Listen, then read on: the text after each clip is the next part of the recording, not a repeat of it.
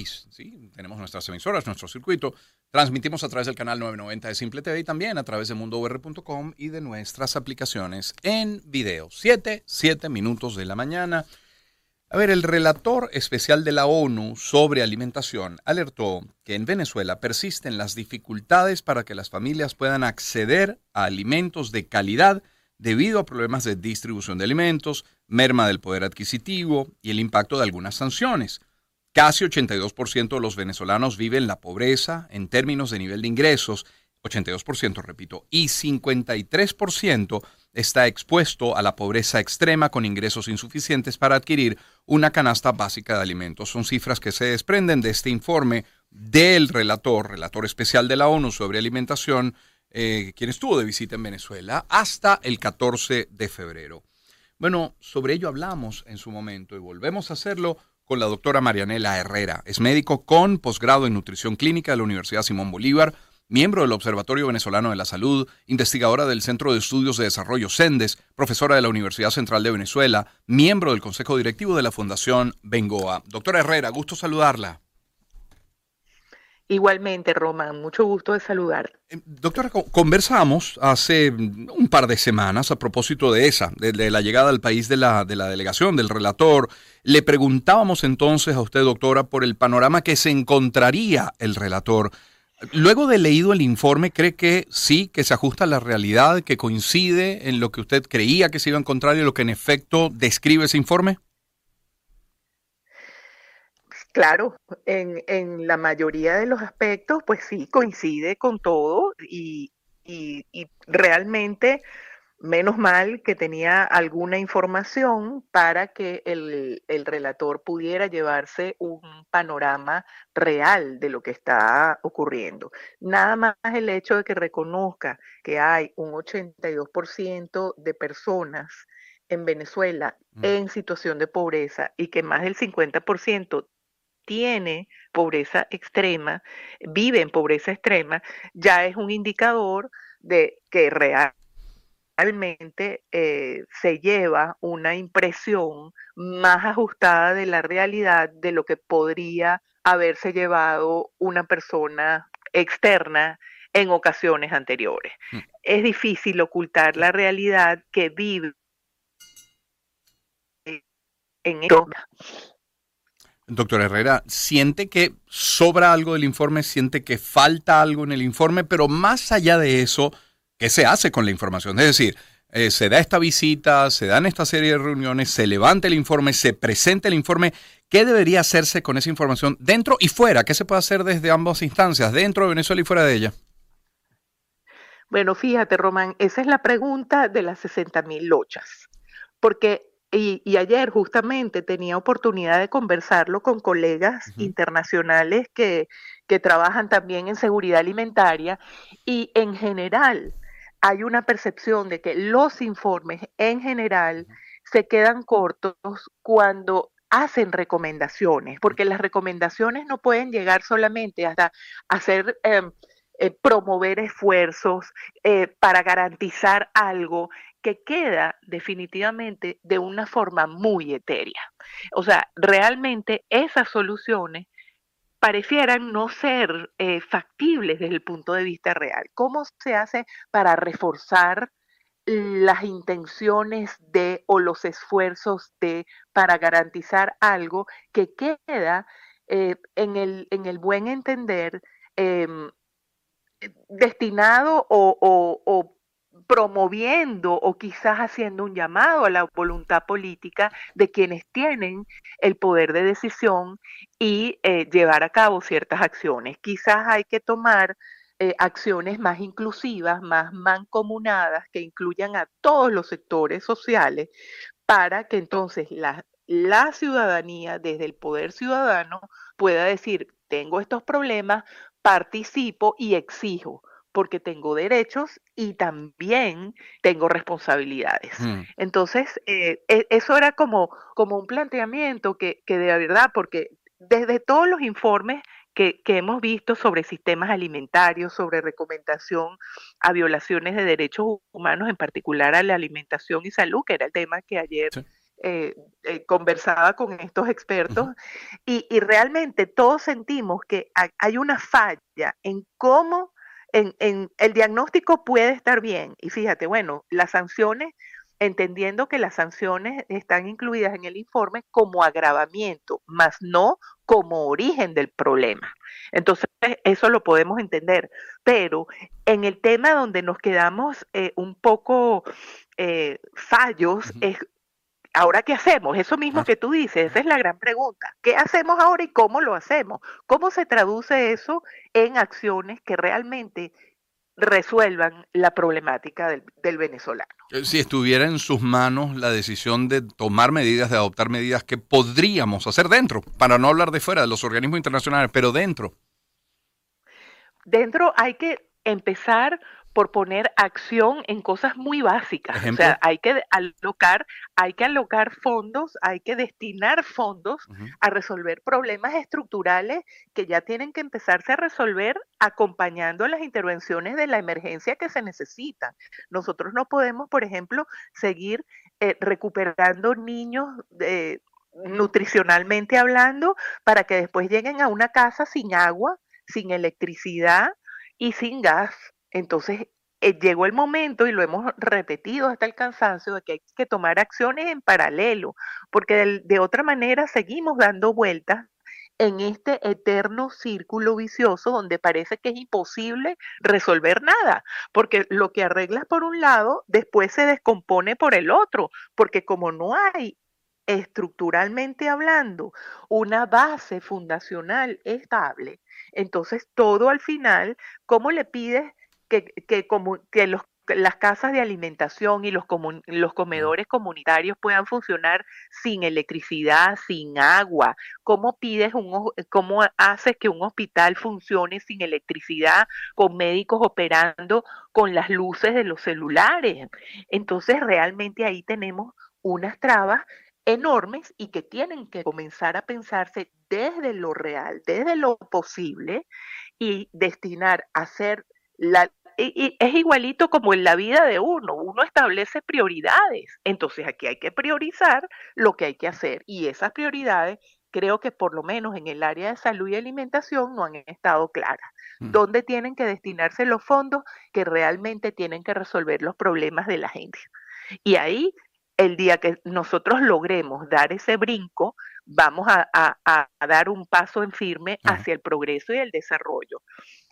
Es la doctora Marianela Herrera que nos acompaña. Doctora, porque yo podría preguntarme también, bueno, ¿qué puedo hacer yo desde lo individual? Y uno dice, bueno, hay iniciativas suficientes, muy buenas, muchas de ellas, muy bien organizadas, la olla solidaria, es tanta gente que se dedica o ha dedicado a repartir arepas cada mañana. ¿Podríamos aspirar a más y, y recuperar aquellos programas como el vaso de leche escolar o el programa de alimentación escolar, el PAE? Pero la verdad es que la solución no la tengo yo en mis manos. Yo puedo colaborar, eso sí lo puedo hacer, pero la respuesta a esta situación escapa de mis manos. Por supuesto, y ahí es donde estamos con este problema, porque además tienes que acompañar esas acciones para que sean sostenibles.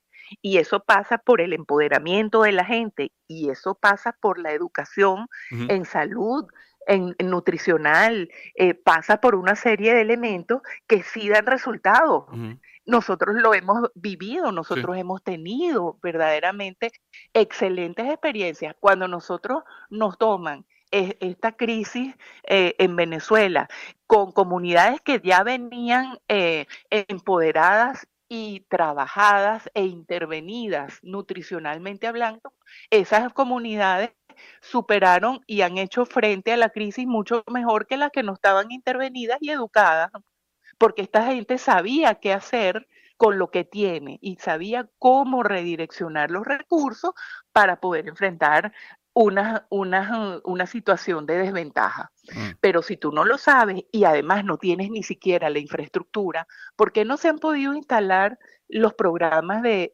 alimentación escolar al final en Venezuela como deben ser? Bueno, porque tienes una, una capa de problemas sobrepuesta a otra capa de problemas y sobrepuesta a otra capa de problemas, porque no estás hablando solamente de que el problema son los alimentos que llegan o no lleguen, es que si llegan los alimentos, la cocina no funciona, es que si llegan los alimentos y la cocina funciona, no hay gas, y si la cocina no es de gas, entonces no hay agua, y hay una serie de elementos que te van a impedir que ese programa de alimentación escolar funcione. Y, cuando uno lee el informe, doctora, está claro que describe los contrastes que ocurren en nuestro país. Ojo, es, es una región, incluso es un mundo muy desigual, pero, pero allí quedan en evidencia las desigualdades que hay en el, en el nuestro. Eh, fíjese que habla una de las cifras con las que iniciamos esta conversación. 53%, es decir, más de la mitad de los venezolanos tienen ingresos insuficientes. Bueno, siendo que eso es cierto, doctora, ¿A qué alimentos le está dando prioridad ese venezolano, el, más afectado, el de menos recursos? Bueno, fíjate, hoy en día nosotros vemos que la, alimentación se ha convertido en una alimentación eh, rendidora y mm. que logre satisfacer el apetito. Entonces estamos hablando de alimentos ricos en calorías, pobres en nutrientes pero que de alguna manera logran mitigar el hambre de las personas y logran que la gente tenga más o menos eh, una alimentación que, lo ayude a, sobrevivir. Entonces, una dieta de, sobrevivencia basada en alimentos rendidores y de emergencia. Y, y, si te pones a ver, las canastas básicas de emergencia a nivel mundial son arroz, lentejas, algún tipo de grano, aceite con alguna fortificación y em, la sal yodada, que es importante. Entonces, con esos cuatro eh, alimentos se suponen que una, que una persona puede vivir. Ahora, como me decía una, una señora en una comunidad, me obstiné de comer lentejas, pero tengo que comer lentejas porque no puedo cocinar caraotas, porque la caraota negra me gasta el gas porque tarda mucho más tiempo en cocinar. Y eso lo veníamos viendo, ese cambio, desde los primeros problemas con el gas, con la distribución de gas. Por allá en el 2010 empezamos nosotros a ver ese cambio. Eso fue un cambio lento y la gente lo iba, no, ni siquiera se daba cuenta, a menos que estuvieras metido estudiando la problemática. Y era tan difícil explicarle a la gente lo que estaba pasando en aquel momento. ¿Ah? Pero entonces ahorita llegamos hasta un momento en que realmente entiendo, esta señora me dice, ya yo lo que hago es comer arroz con lentejas todos los días, mañana, tarde y noche. ¿Ah? Porque eso es lo que me rinde, eso es lo que, lo que puedo cocinar y eso es lo que podemos hacer en, esta casa. Y menos mal que tenemos, y como decía ella misma, y menos mal que tenemos arroz con lentejas porque hay gente que no tiene. Sí, claro. Doctora Herrera, muchísimas gracias por atendernos esta mañana. Muchas gracias a ti, Román. Un gusto siempre escuchar a la doctora Marianela Herrera, médico con posgrado en nutrición clínica de la Universidad Simón Bolívar, miembro del Observatorio Venezolano de la Salud, investigadora del Centro de Estudios del Desarrollo CENDES, profesora de la Universidad Central de Venezuela y miembro del Consejo Directivo de la Fundación Bengoa. Pues vamos a hablar eh, aún más del tema alimentario, pero vinculado a la educación. Mencionamos ahora el vaso de leche escolar, el programa de alimentación escolar, pero es que la semana pasada, la semana pasada, el Observatorio de Universidades denunciaba que 32%, un tercio de los profesores y 21% de los estudiantes, un quinto de los estudiantes universitarios comen menos de tres veces al día. 45% de ellos han tenido que vender o intercambiar bienes para poderse alimentar. Y es la razón por la que también el día de hoy hemos querido contactar a Tulio Ramírez, sociólogo, abogado, profesor titular de la Universidad Central de Venezuela, de la Católica Andrés Bello y de la UPEL, director del doctorado de educación de la UCAP, rector suplente del Consejo Nacional Electoral. Doctor Ramírez, qué gusto saludarle, ¿cómo está? Muy buenos días, Román. Eh, complacido de estar nuevamente contigo. Eh, doctor, ¿cómo exigirle a nuestros maestros, a nuestros profesores, cuando, cuando más bien todos deberíamos ponernos en, sus zapatos, ser solidarios? Porque uno, son, son unos héroes con una enorme mística. Dos, porque probablemente sea otro trabajo el que le permita mantenerse. Eh, y, tres, que a lo mejor sea ese el único ingreso que perciben, el de la universidad o del colegio. Repito, ¿cómo exigirle? Eh, ¿Cómo le exigen desde el ministerio? ¿Cómo le exigen los alumnos? ¿Cómo le exigimos los padres? Sí, sí, realmente la situación es muy, pero muy complicada con nuestros maestros y profesores en general, a todos los niveles está sucediendo esta trágica situación. Un país para progresar, Román, necesita cuatro pilares fundamentales, la alimentación, la salud, la seguridad jurídica y por supuesto la educación. Ahora, estos pilares no se pueden desarrollar de manera aislada, sino en paralelo sistémicamente. Para que pueda eh, haber inversión tiene que haber seguridad jurídica, para que puede, puede haber empleo debe haber inversión, para que pueda haber empleo de calidad, debe haber educación y en general debe haber salud.